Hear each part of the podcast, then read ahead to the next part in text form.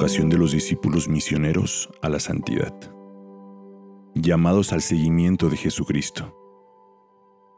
Dios Padre sale de sí, por así decirlo, para llamarnos a participar de su vida y de su gloria. Mediante Israel, pueblo que hace suyo, Dios nos revela su proyecto de vida. Cada vez que Israel buscó y necesitó a su Dios, sobre todo en las desgracias nacionales, tuvo una singular experiencia de comunión con Él, quien lo hacía partícipe de su verdad, su vida y su santidad.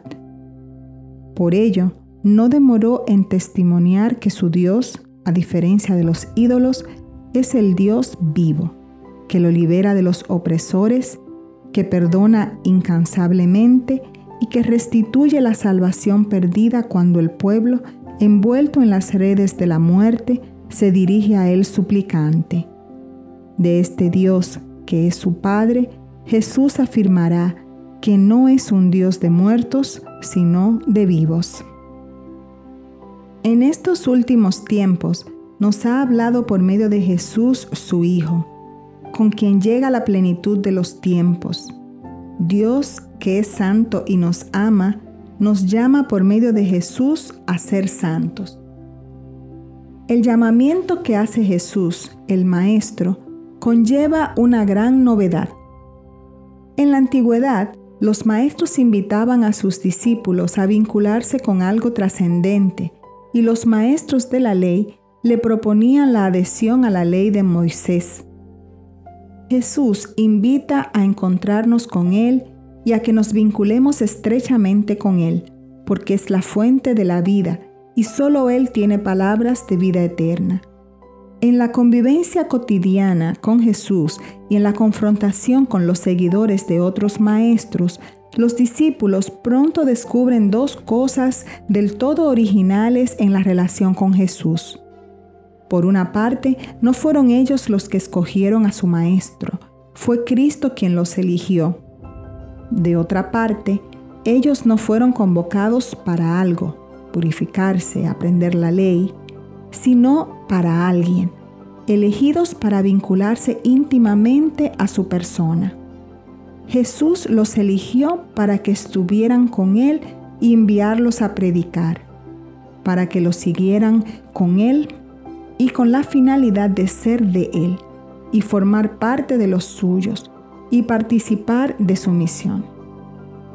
El discípulo experimenta que la vinculación íntima con Jesús en el grupo de los suyos es participación de la vida salida de las entrañas del Padre es formarse para asumir su mismo estilo de vida y sus mismas motivaciones, correr su misma suerte y hacerse cargo de su misión de hacer nuevas todas las cosas.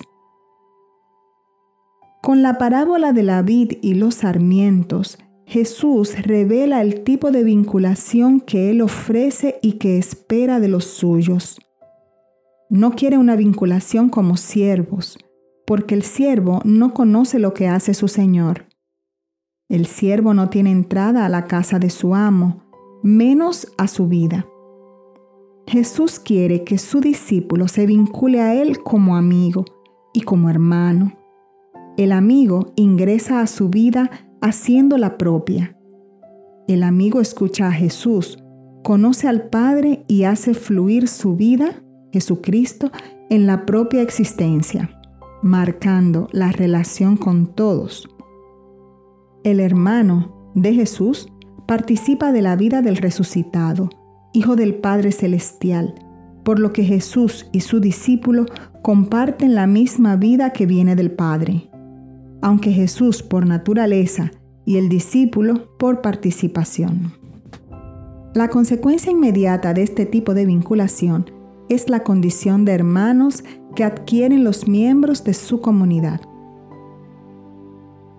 Jesús los hace familiares suyos porque comparte la misma vida que viene del Padre y les pide como a discípulos una unión íntima con Él, obediencia a la palabra del Padre para producir en abundancia frutos de amor. Así lo atestigua San Juan en el prólogo a su Evangelio. A todos aquellos que creen en su nombre, les dio capacidad para ser hijos de Dios. Y son hijos de Dios que no nacen por vía de generación humana, ni porque el hombre lo desee, sino que nacen de Dios. Como discípulos y misioneros, estamos llamados a intensificar nuestra respuesta de fe y a anunciar que Cristo ha redimido todos los pecados y males de la humanidad. En el aspecto más paradójico de su misterio, la hora de la cruz. El grito de Jesús, Dios mío, Dios mío, ¿por qué me has abandonado? no delata la angustia de un desesperado, sino la oración del Hijo que ofrece su vida al Padre en el amor para la salvación de todos. La respuesta a su llamada exige entrar en la dinámica del buen samaritano, que nos da el imperativo de hacernos prójimos, especialmente con el que sufre, y generar una sociedad sin excluidos, siguiendo la práctica de Jesús que come con publicanos y pecadores, que acoge a los pequeños y a los niños, que sana a los leprosos, que perdona y libera a la mujer pecadora, que habla con la samaritana. Configurados con el Maestro. La admiración por la persona de Jesús, su llamada y su mirada de amor buscan suscitar una respuesta consciente y libre desde lo más íntimo del corazón del discípulo, una adhesión de toda su persona al saber que Cristo lo llama por su nombre. Es un sí que compromete radicalmente la libertad del discípulo a entregarse a Jesucristo, camino, verdad y vida. Es una respuesta de amor a quien lo amó primero hasta el extremo. En este amor de Jesús madura la respuesta del discípulo. Te seguiré a donde quiera que vayas. El Espíritu Santo que el Padre nos regala nos identifica con Jesús camino, abriéndonos a su misterio de salvación para que seamos hijos suyos y hermanos unos de otros. Nos identifica con Jesús verdad, enseñándonos a renunciar a nuestras mentiras y propias ambiciones. Y nos identifica con Jesús vida, permitiéndonos abrazar su plan de amor y entregarnos para que otros tengan vida en él. Para configurarse verdaderamente con el Maestro, es necesario asumir la centralidad del mandamiento del amor, que Él quiso llamar suyo y nuevo. Ámense los unos a los otros como yo los he amado.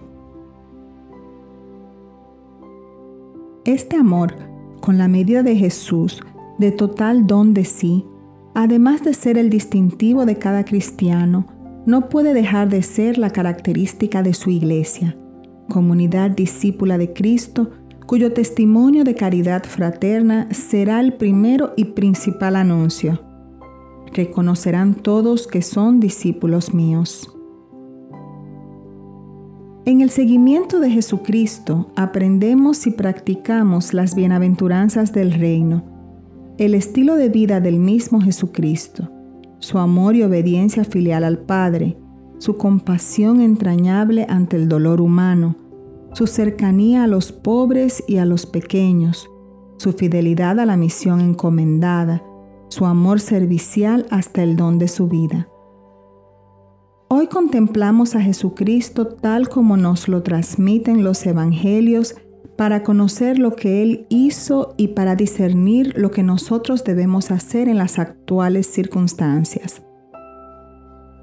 Identificarse con Jesucristo es también compartir su destino. Donde yo esté, estará también el que me sirve. El cristiano corre la misma suerte del Señor, incluso hasta la cruz. Si alguno quiere venir detrás de mí, que renuncie a sí mismo que cargue con su cruz y que me siga. Nos alienta el testimonio de tantos misioneros y mártires de ayer y de hoy en nuestros pueblos que han llegado a compartir la cruz de Cristo hasta la entrega de su vida. Imagen espléndida de configuración al proyecto trinitario que se cumple en Cristo, es la Virgen María. Desde su concepción inmaculada hasta su asunción, nos recuerda que la belleza del ser humano está toda en el vínculo de amor con la Trinidad y que la plenitud de nuestra libertad está en la respuesta positiva que le damos. En América Latina y el Caribe, innumerables cristianos buscan configurarse con el Señor al encontrarlo en la escucha orante de la palabra, recibir su perdón en el sacramento de la reconciliación y su vida en la celebración de la Eucaristía y de los demás sacramentos, en la entrega solidaria a los hermanos más necesitados y en la vida de muchas comunidades que reconocen con gozo al Señor en medio de ellos. Enviados a anunciar el Evangelio del reino de vida. Jesucristo, verdadero hombre y verdadero Dios, con palabras y acciones, con su muerte y resurrección, inaugura en medio de nosotros el reino de vida del Padre, que alcanzará su plenitud allí donde no habrá más muerte, ni luto, ni llanto, ni dolor, porque todo lo antiguo ha desaparecido. Durante su vida y con su muerte en cruz, Jesús permanece fiel a su Padre y a su voluntad. Durante su ministerio, los discípulos no fueron capaces de comprender que el sentido de su vida sellaba el sentido de su muerte. Mucho menos podían comprender que según el designio del Padre, la muerte del Hijo era fuente de vida fecunda para todos. El misterio pascual de Jesús es el acto de obediencia y amor al Padre y de entrega por todos sus hermanos mediante el cual el Mesías dona plenamente aquella vida que ofrecía en caminos y aldeas de Palestina. Por su sacrificio voluntario, el Cordero de Dios pone su vida ofrecida en las manos del Padre, quien lo hace salvación para nosotros. Por el misterio pascual, el Padre sella la nueva alianza y genera un nuevo pueblo, que tiene por fundamento su amor gratuito de Padre que salva. Al llamar a los suyos para que lo sigan, les da un encargo muy preciso, anunciar el Evangelio del Reino a todas las naciones. Por esto, todo discípulo es misionero, pues Jesús lo hace partícipe de su misión al mismo tiempo que lo vincula a Él como amigo y hermano. De esta manera, como Él es testigo del misterio del Padre, así los discípulos son testigos de la muerte y resurrección del Señor hasta que Él vuelva. Cumplir este encargo no es una tarea opcional, sino parte integrante de la identidad cristiana, porque es la extensión testimonial de la vocación misma. Cuando crece la conciencia de pertenencia a Cristo en razón de la gratitud y alegría que produce, crece también el ímpetu de comunicar a todos el don de ese encuentro. La misión no se limita a un programa o proyecto, sino que es compartir la experiencia del acontecimiento del encuentro con Cristo, testimoniarlo y anunciarlo de persona a persona, de comunidad a comunidad y de la iglesia a todos los confines del mundo. Benedicto XVI nos recuerda que el discípulo, fundamentado así en la roca de la palabra de Dios, se siente impulsado a llevar la buena nueva de la salvación a sus hermanos. Discipulado y misión son como las dos caras de una misma medalla. Cuando el discípulo está enamorado de Cristo, no puede dejar de anunciar al mundo que solo Él nos salva. En efecto, el discípulo sabe que sin Cristo no hay luz, no hay esperanza, no hay amor, no hay futuro. Esta es la tarea esencial de la evangelización, que incluye la opción preferencial por los pobres, la promoción humana integral y la auténtica liberación cristiana. Jesús salió al encuentro de personas en situaciones muy diversas, hombres y mujeres, pobres y ricos, judíos y extranjeros, justos y pecadores, invitándolos a todos a su seguimiento. Hoy sigue invitando a encontrar en Él el amor del Padre. Por esto mismo, el discípulo misionero ha de ser un hombre o una mujer que hace visible el amor misericordioso del Padre, especialmente a los pobres y pecadores. Al participar de esta misión, el discípulo camina hacia la santidad.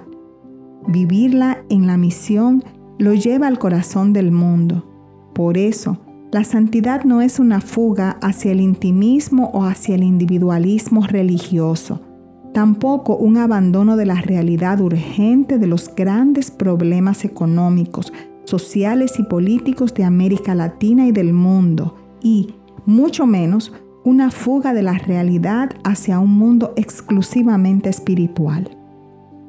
Animados por el Espíritu Santo. Jesús al comienzo de su vida pública, después de su bautismo, fue conducido por el Espíritu Santo al desierto para prepararse a su misión. Y, con la oración y el ayuno, discernió la voluntad del Padre y venció las tentaciones de seguir otros caminos. Ese mismo espíritu acompañó a Jesús durante toda su vida. Una vez resucitado, comunicó su espíritu vivificador a los suyos. A partir de Pentecostés, la iglesia experimenta de inmediato fecundas irrupciones del espíritu, vitalidad divina que se expresa en diversos dones y carismas y variados oficios que edifican la iglesia y sirven a la evangelización. Por estos dones del Espíritu, la comunidad extiende el ministerio salvífico del Señor hasta que Él de nuevo se manifieste al final de los tiempos. El Espíritu en la Iglesia forja misioneros decididos y valientes como Pedro y Pablo. Señala los lugares que deben ser evangelizados y elige a quienes deben hacerlo. La Iglesia, en cuanto marcada y sellada con Espíritu Santo y fuego, continúa la obra del Mesías, abriendo para el creyente las puertas de la salvación. Pablo lo afirma de este modo.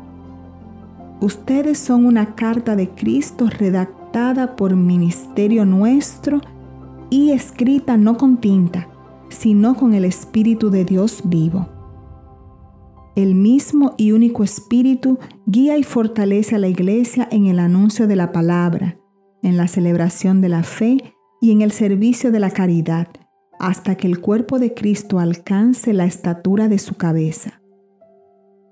De este modo, por la eficaz presencia de su Espíritu, Dios asegura hasta la parucía su propuesta de vida para hombres y mujeres de todos los tiempos y lugares, impulsando la transformación de la historia y sus dinamismos.